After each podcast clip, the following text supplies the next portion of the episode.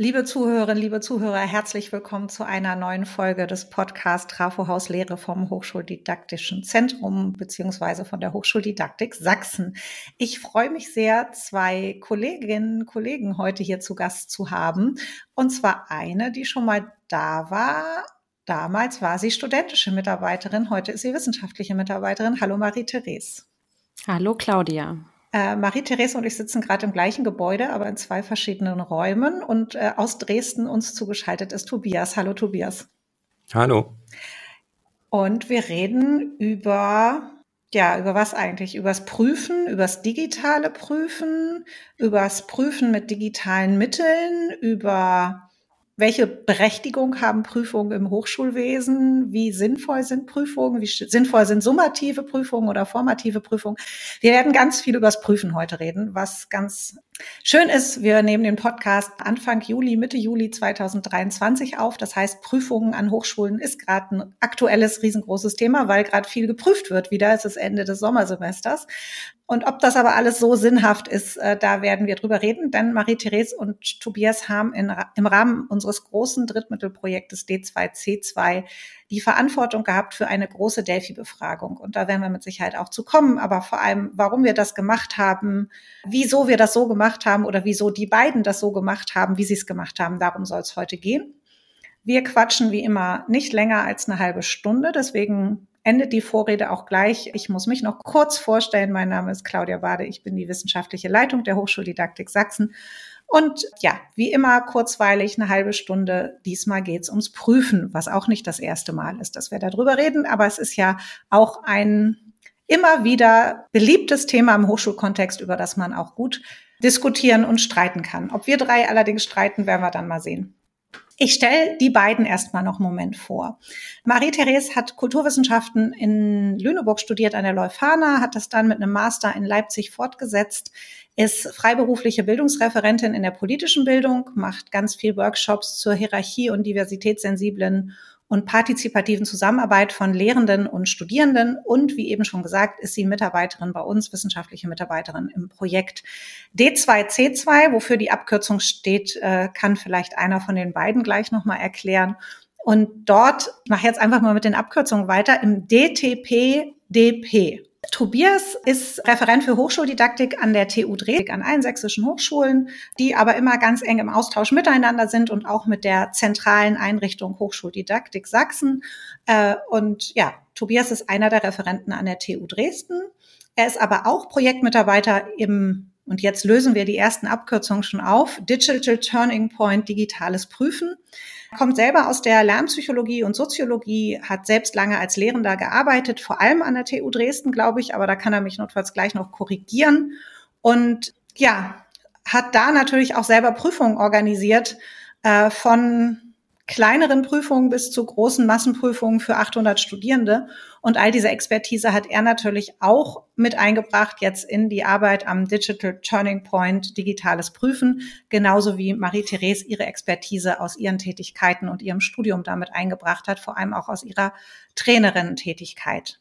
Ja, so viel schon mal zu euch. Um euch noch ein bisschen besser kennenzulernen, würde ich euch bitten, die typische Eingangsfrage, die wir hier immer stellen, zu beantworten, nämlich, liebe Marie-Therese, was macht Hochschullehre für dich eigentlich aus, dass sie richtig gute Hochschullehre ist? Ja, also ich glaube, ich kann mich da nur so auf meine Fachdisziplin beziehen und da geht es eben ganz viel darum, äh, sich so ein bisschen als Lerngemeinschaft zu sehen, also Lehrende und Studierende. Ich saß viel in Seminarräumen und wir haben gemeinsam Texte gewälzt und ähm, gemeinsam geschaut, irgendwie schwierige Texte zu erarbeiten. Und von da aus würde ich eben ja letztendlich auf den Text von Gabi Reinmann zurückkommen, die sagt, dass es um eine gewisse Haltung geht in der Hochschullehre. Und ähm, das ist, glaube ich, für mich gute Hochschullehre, eine gewisse Haltung zu vermitteln, ähm, dann aber auch das gesamte Wissen, was man eben als Dozent, Dozentin schon erarbeitet hat, ähm, ja weiterzugeben und eben auch dieses Können, was man so im Laufe seines äh, seiner ja wissenschaftlichen Karriere so erlangt hat, dass man das eben weitergibt äh, an die Studierenden. Und genau, also ich glaube, das ist so für mich das Wichtigste, eine Haltung zu entwickeln und so ein bisschen zu lernen, äh, wie man denkt. Und genau, ja. Tobias, wie sieht's für dich aus? Was macht für dich gute Hochschullehrer aus? Das ist eine berühmte Eingangsfrage, die man meistens so ganz kurz in einer Minute beantworten kann. Ich versuche es mal. Ich würde mal von der Perspektive des Lehrenden rangehen und ähm, würde sagen, als Lernpsychologe äh, macht für mich gute Hochschullehre äh, aus, dass sie auf den Ergebnissen und auf Effekten basiert, die in der Lernpsychologie auch schon nachgewiesen wurden oder die auch ähm, didaktisch bewährte Grundlagen sind.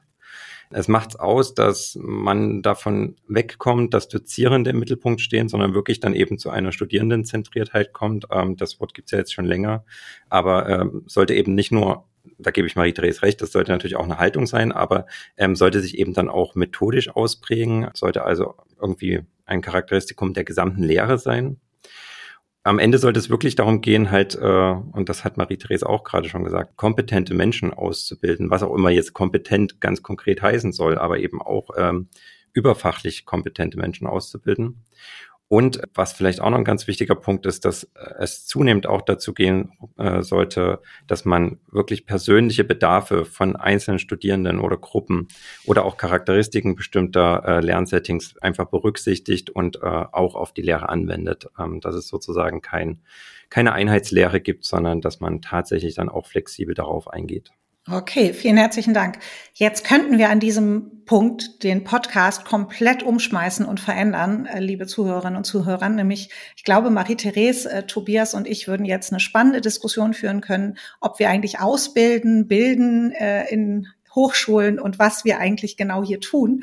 Aber wir haben Ihnen was anderes versprochen und das Versprechen halten wir auch. Wir werden jetzt nicht über diese Verben diskutieren, wo man sagen kann, das ist doch kleinteilig, ist doch eigentlich egal, aber ich glaube, da liegt auch so ein Kern drin. Wie ist eigentlich das Narrativ von diesem Auftrag, den Lehrende haben und von dem, was Studierende, Tobias hat gerade gesagt, Studierendenzentrierung ist eigentlich so ein Schlagwort, was Studierende in Hochschule tun. Was sie aber auf jeden Fall tun, ist prüfen oder geprüft werden. Ich mache mal versuch mal die Schleife herzustellen, Marie-Therese. Als du das letzte Mal hier warst im Podcast, da haben wir beide über Student as Partners gesprochen, weil du als studentische Mitarbeiterin gemeinsam mit einer wissenschaftlichen Mitarbeiterin damals äh, einen Workshop konzipiert hast, Studierendenpartizipation, Studierende wirklich zum Partner in der Lehre zu machen. Jetzt erklär uns doch mal, wie ist dann das digitale Prüfen auf deine Agenda gekommen und wie habt ihr dieses Riesenthema, ihr nennt es ja in dem Projekt selber Digital Turning Point, digitales Prüfen, so zerlegt, dass ihr das beackern könnt und konntet in einem Projekt zu zweit? Weil das könnte ja auch ein Lebenswerk für ein ganzes Forschungskonsortium sein. Ja, in der Tat. Es ist ein großes Thema. Also äh, ja, ich würde vielleicht noch mal das Bild zeichnen äh, von dieser Zeit. Äh, das war Februar letzten Jahres. Da habe ich meine Masterarbeit abgeschlossen. Vorher ähm, hatte ich, also ich wusste natürlich auch schon von diesem äh, Projekt und äh, dass es um Digitalisierung geht und partizipative Zusammenarbeit dabei eben die Grundlage ist. Und da hatte ich mich ja nun mal mit Anita Sekura dementsprechend viel mit auseinandergesetzt. Und ja, dann ähm, kam eben dieses Thema äh, digitales Prüfen, wo ich auch erst so dachte, hm, na ja, ich bin doch ausgebildete, oh ja, ausgebildete hatten wir gerade das Thema. Also ich habe jetzt einen Master in Kulturwissenschaften, ist Prüfungspraxis denn wirklich so mein Thema? Mhm. Ähm, und dann habe ich aber ähm, genau mir das selber genauer angeschaut und wirklich gemerkt, okay, also erstmal hat die Corona-Pandemie ja Grundsatzfragen einfach hochgeholt. Ähm, es konnte nicht mehr so geprüft werden, wie ähm, ja, als man noch ohne Probleme nebeneinander im Hörsaal sitzen konnte, als äh, Klausuren geschrieben wurden mit 400 Leuten in einem Hörsaal. Es waren ja alles Dinge, die waren nicht mehr möglich. Und da kamen natürlich die Fragen auf, so wie arbeiten wir denn jetzt miteinander? Wie gestalten wir denn überhaupt die Vorlesungen und so weiter? Und von da aus habe ich dann natürlich auch erkannt, okay, das ist gerade ein sehr wichtiges Thema. Und was ich dann auch recht schnell gemerkt habe, ja, wir reden viel über Prüfen, weil das eben ähm, das Grundlegende oder die Basis von diesem Thema ist eben Chancengleichheit. Also eine Prüfung muss auf jeden Fall so aufgebaut sein, dass ähm, Chancengleichheit gewährt werden kann. Barrierefreiheit muss gewährleistet werden. Dann gibt es ja auch den Artikel 12 im Grundgesetz. Berufswahlfreiheit spielt dabei eine Rolle. Das heißt, das sind natürlich alles Themen, mit denen ich mich vorher eben eher äh, ja, geisteswissenschaftlich auseinandergesetzt hatte. Und genau, von da aus hatten wir dann diesen groß, diesen, dieses große Thema vor uns, haben uns ganz viel reingelesen, haben gemerkt, wie viele Projekte es schon dazu gab, wie viele Personen sich schon damit auseinandergesetzt hatten, ähm, haben wirklich versucht, so da erstmal einen Überblick zu bekommen und ähm, haben dann recht schnell gemerkt, okay, ne, wir müssen erstmal die Leute in Sachsen fragen. Also wir möchten erstmal wissen, wie jetzt die Situation an sächsischen Hochschulen ist. Hatten natürlich auch in das Projekt Sex Exam Hub geschaut. Die hatten ja auch schon ich glaube, über einen Zeitraum von sechs Monaten geschaut, was sind gerade die aktuellen Problematiken an sächsischen Hochschulen in Bezug auf digitales Prüfen, also wirklich während der Hochzeit von Corona. Äh, genau, da haben wir uns auch dran orientiert und haben dann gemerkt, nee, wir müssen noch mal neu schauen, ähm, was ist denn jetzt gerade so in den Monaten seit dieses Projekts, ähm, was ist seitdem so passiert. Und dann kam Tobias eben auf die Idee, eine Delphi-Befragung durchzuführen und die hat mich äh, ja, als Kulturwissenschaftlerin total abgeholt. Das war halt eine dreistufige Befragung, wo man wirklich sagen kann, äh, man erschließt sich kollaborativ ein komplexes Themenfeld, eben weil man eine Stichprobe hat, sie wird angefragt, ähm, man stellt sehr offene Fragen oder wir haben sehr offene Fragen in der ersten Runde gestellt, haben dann mit den Antworten in der zweiten Runde weitergearbeitet, also ähm, haben die Bedarfe aus der ersten Runde in der zweiten Runde genutzt und da nochmal nach Einschätzungen gefragt, um dann in der letzten Runde daraus Schlussfolgerungen zu ziehen. Also das nur ganz grob, ähm, wie so grob so eine Studie aufgebaut ist. Und das hat uns auf jeden Fall dann dabei geholfen, ja, mehr zu verstehen, was genau die Bedarfe ähm, aktuell sind, wo es hingehen könnte, was überhaupt alle Leute, die in irgendeiner Form mit Prüfungspraxis zu tun haben, ähm, gerade bewegt. Okay, nehmen wir als Cliffhanger mit rein, äh, bevor wir jetzt schon die ersten Ergebnisse uns gleich nochmal anschauen werden oder andiskutieren werden, wir drei, würde ich gern Tobias noch die Chance geben, dass er vielleicht auch ein bisschen erzählt, wie er reingekommen ist in dieses Thema, wie die Idee bei ihm zustande gekommen ist, dass doch so eine Delphi-Befragung cool wäre äh, und dass es vielleicht sogar cool wäre, wenn ein Lernpsychologe und eine Kulturwissenschaftlerin da gemeinsam dran arbeiten an dem Kulturwandel prüfen in Hochschulen. Erzähl mal ein bisschen, Tobias, wie war dein Weg in das Ganze rein? Und dann kommen wir mit Sicherheit auch zu den Ergebnissen.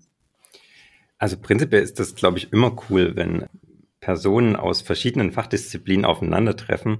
Denn das Erste, was wir beide wirklich machen mussten, war uns über die absoluten Grundlagen zu verständigen. Also wir haben uns einen Grundlagentext dazu genommen. Äh, das war das White Paper zu, zu digitalen Prüfungen ähm, und haben erstmal geguckt, was sind da die begrifflichen Grundlagen, wie wird das definiert, wie würden wir es definieren, wie würden wir uns verständigen, dass wir irgendwie auf eine Ebene kommen. Und das, das alleine war schon ein, ein ziemlicher Lernprozess, wie ich finde, und ein sehr interessanter Prozess. Wie ich dazu gekommen bin, äh, Claudia, du hast es vorhin schon angesprochen, ich selber war in der Lehre lange tätig und habe dort auch die Prüfungen mitgestaltet und bin auch noch komplett in diese Corona-Phase mit reingerutscht. Das heißt, ich war wie viele andere, tausende andere Lehrende auch vor der Herausforderung, äh, wie setze ich jetzt das, was man vorher vielleicht ganz traditionell in den Hörsaal getragen hat, dort beaufsichtigt hat äh, und äh, umgesetzt hat, wie trage ich das jetzt ins Digitale, welche Herausforderungen sind damit verbunden, sowohl didaktisch ähm, als auch technisch, organisatorisch. Ähm, und natürlich, und das kam später eigentlich äh, nochmal viel deutlicher rechtlich auch, wie äh, schafft man das? Ähm, und äh, all das, was man, was ich da an Erfahrung gesammelt habe, das konnte ich natürlich jetzt irgendwie mit reinbringen. Und dennoch war es irgendwie eine ganz andere Perspektive. Ich konnte viel darüber erzählen, was da alles wie genau gelaufen ist. Aber in dem Projekt sind wir auf eine andere Ebene gegangen. Ähm, wir haben eben nicht nur die Lehrenden befragt und haben nicht befragt, also wie lief das jetzt ganz konkret bei euch?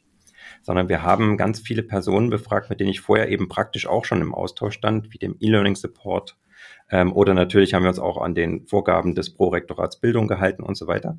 Und jetzt ähm, war aber unsere Aufgabe so ein bisschen genau diese Perspektiven einzufangen und zu gucken, wie haben genau die Personen, die eben nicht direkt Prüfer und Prüferin waren, die äh, ganze Situation selber erlebt und welche Schlüsse ziehen sie daraus. Und das fand ich auf der einen Seite ähm, sehr, sehr interessant und auf der anderen Seite sehr herausfordernd. Und ähm, ursprünglich war mal die Idee, dass man Fokusgruppeninterviews durchführt, ähm, wo wir überlegt haben, natürlich, das ergibt irgendwie Sinn. Man bringt die äh, Leute zusammen, ähm, die können über das Thema sprechen, aber das ist ja eine riesen, äh, ein riesenkomplexes Thema mit ganz vielen Perspektiven. Das kriegen wir in einer Diskussion, die vielleicht auch noch räumlich zeitlich abgegrenzt ist, überhaupt nicht unter. Und da kam dann eigentlich die Idee der Delphi-Befragung, also das Ganze in ein asynchrones Setting zu verlagern, wo trotzdem alle die Möglichkeit hatten, ihre Perspektiven einzubringen, die auch eben, wie Marie-Therese gesagt hat, dann auch äh, verarbeitet wurden in den nächsten Runden. Das erschien uns dann tatsächlich einfach als eine ganz praktikable Lösung bei diesem wirklich sehr komplexen Thema. Okay, bevor wir jetzt aber wirklich gleich zu den Ergebnissen kommen, würde ich nur noch mal schnell einschieben, dass ich das auch gerade schon eine ganz wichtige Information fand. Du hast ganz viel, habt beide ganz viele wichtige Sachen gesagt, aber ich würde gerne noch mal das nur noch mal betonen. Das Projekt D2C2, in dem das digitale Prüfen als Digital Turning Point eine Unterprojektlinie sozusagen ist oder ein Arbeitspaket. Das wird gefördert von der Stiftung Innovation in der Hochschullehre, äh, abgekürzt STIL und äh, da ist, glaube ich, an den Förderungen auch das Tolle, dass wir diese Freiheiten haben. Ne? Also wir haben irgendwann mal vor langer, langer Zeit gefühlt mit lauter Prorektoren digital zusammengesessen und diesen Antrag geschrieben und uns abgestimmt, um so ein Verbundprojekt zu beantragen. Und in der Beantragung haben wir halt geschrieben, wir machen Fokusgruppeninterviews zum Thema digitales Prüfen. Und wir haben aber die Freiheit, sowas umzuändern im Laufe des Projektes und zu sagen, es macht aber viel mehr Sinn, in unserem Fall Begleitung von Hochschullehre oder äh, in der, äh, man kann es ja auch als Scholarship of Academic Development oder Scholarship of Teaching and Learning äh, vielleicht bezeichnen. Es kommt jetzt drauf an, guckt man mit der lehrenden Brille oder mit der des Hochschuldidaktikers drauf, aber diese Begleitforschung zu Hochschullehre und Prüfen ist ja ein Teil von Hochschullehre, dass wir da auch eine Nuance haben, neue Wege zu gehen, das finde ich ist ganz, ganz wichtig und das auch immer wieder an die Gegebenheiten anzupassen. Aber jetzt Sagt doch mal jeder von euch so ein prägnantes, versucht's wirklich mal, dass es für die Zuhörerinnen und Zuhörer vielleicht auch spannend wird. Was ist so für euch ein prägnantes oder ein überraschendes Ergebnis gewesen, was ihr mal herausstellen wollt? Vielleicht erstmal jeder eins, damit wir mal zwei ganz konkrete Sachen haben. Dann fange ich mal kurz an.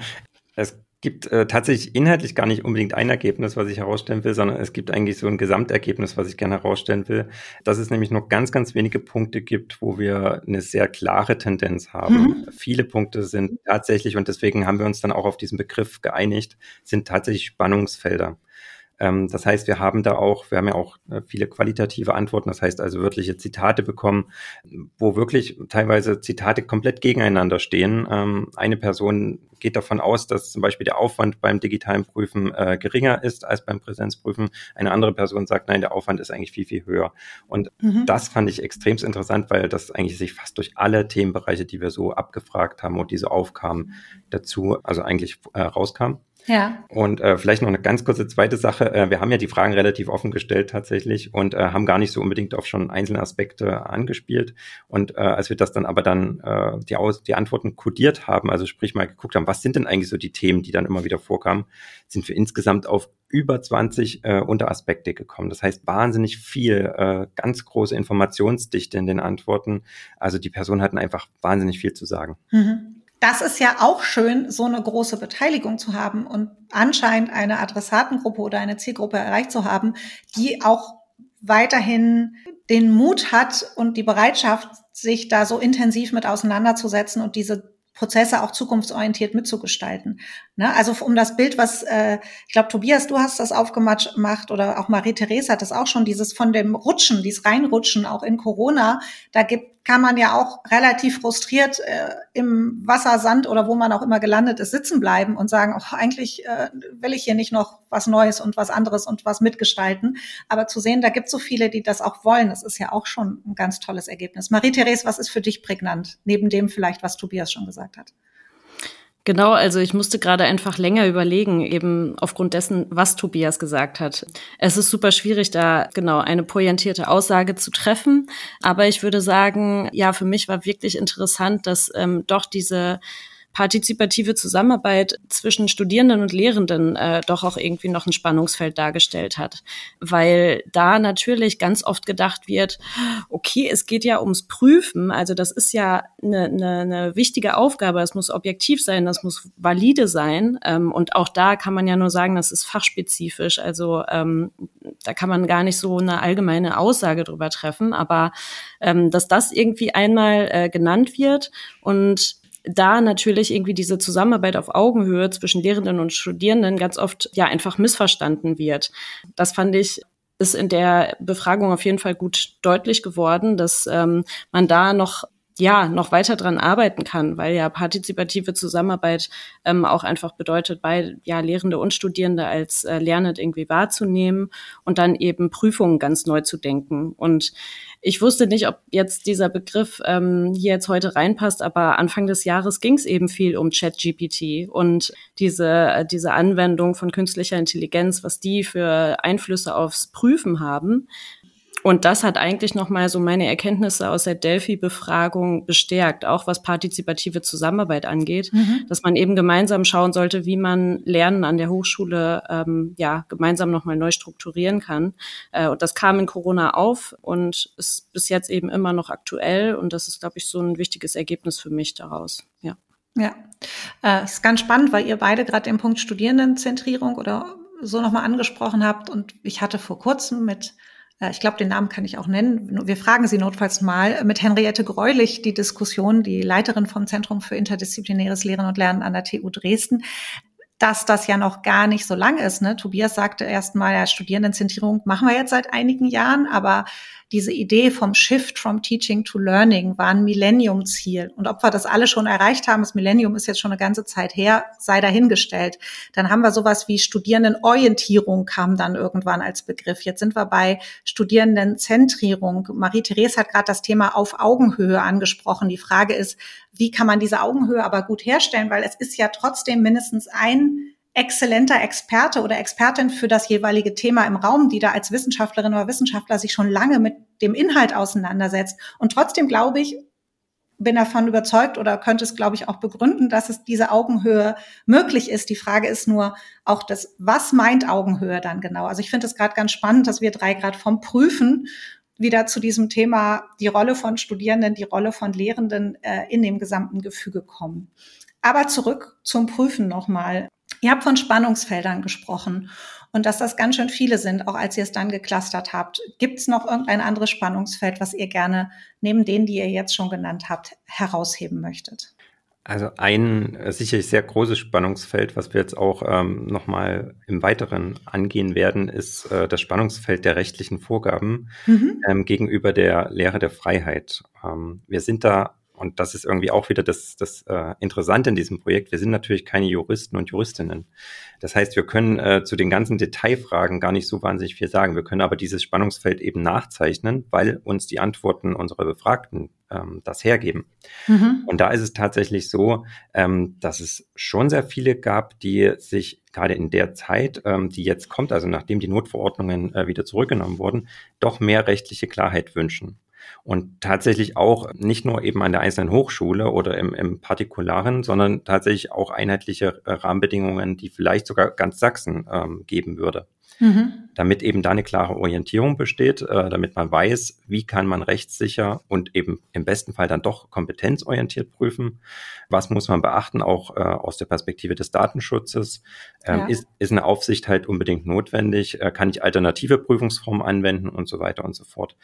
Und auf der anderen Seite ist eben die Frage, wenn dann doch Regularien kommen, schränken die dann nicht doch wieder zu sehr ein und äh, ist dann nicht doch auch wieder das Innovationspotenzial rausgenommen. Das war zumindest die Befürchtung einiger Befragten. Mhm. Also da ist tatsächlich ein richtiges Spannungsfeld. Äh, wir brauchen zwar klare Vorgaben, weil wir uns sonst in irgendwelchen Graubereichen äh, bewegen, aber auf der anderen Seite haben wir irgendwie auch ein bisschen Angst, ähm, dass wir uns da zu viel einschränken. Okay, da könnte die Bildungswissenschaftlerin in mir jetzt auch wieder ganz viel zum Thema äh, sagen, Innovationen einschränken, Kompetenzorientierung waren ja auch gerade nochmal so Stichworte. Ich halte mich aber zurück. Aber klar, die, die Frage der rechtlichen Herausforderungen ist ja auch in Sachsen gerade nochmal neu aufgemacht worden, weil wir ein neues Hochschulgesetz haben. Und da muss man mit Sicherheit auch nochmal schauen, wie sich das die nächsten Jahre konkretisiert, aber vielleicht dann jetzt auch im Raum digital, hybrid, Präsenz äh, stabilisiert, weil wir die Corona-Rutschbahn äh, hinter uns gelassen haben. Marie-Therese, gibt's von dir noch eine Ergänzung? Sonst würde ich tatsächlich zu einer Abschlussfrage vor meiner letzten Frage, also die, zur vorletzten Frage noch kommen an euch beide, nämlich die Frage, welche Rolle ihr konkret uns, also der Hochschuldidaktik auch zuweisen würdet in dem Ganzen oder wo ihr sagt, da kann eigentlich die Hochschuldidaktik noch genauer rein. Aber vielleicht hast du auch noch eine Ergänzung, weil dir auch noch irgendein anderes Spannungsfeld neben dem rechtlichen, das Tobias gerade aufgemacht hat, wichtig ist. Mhm.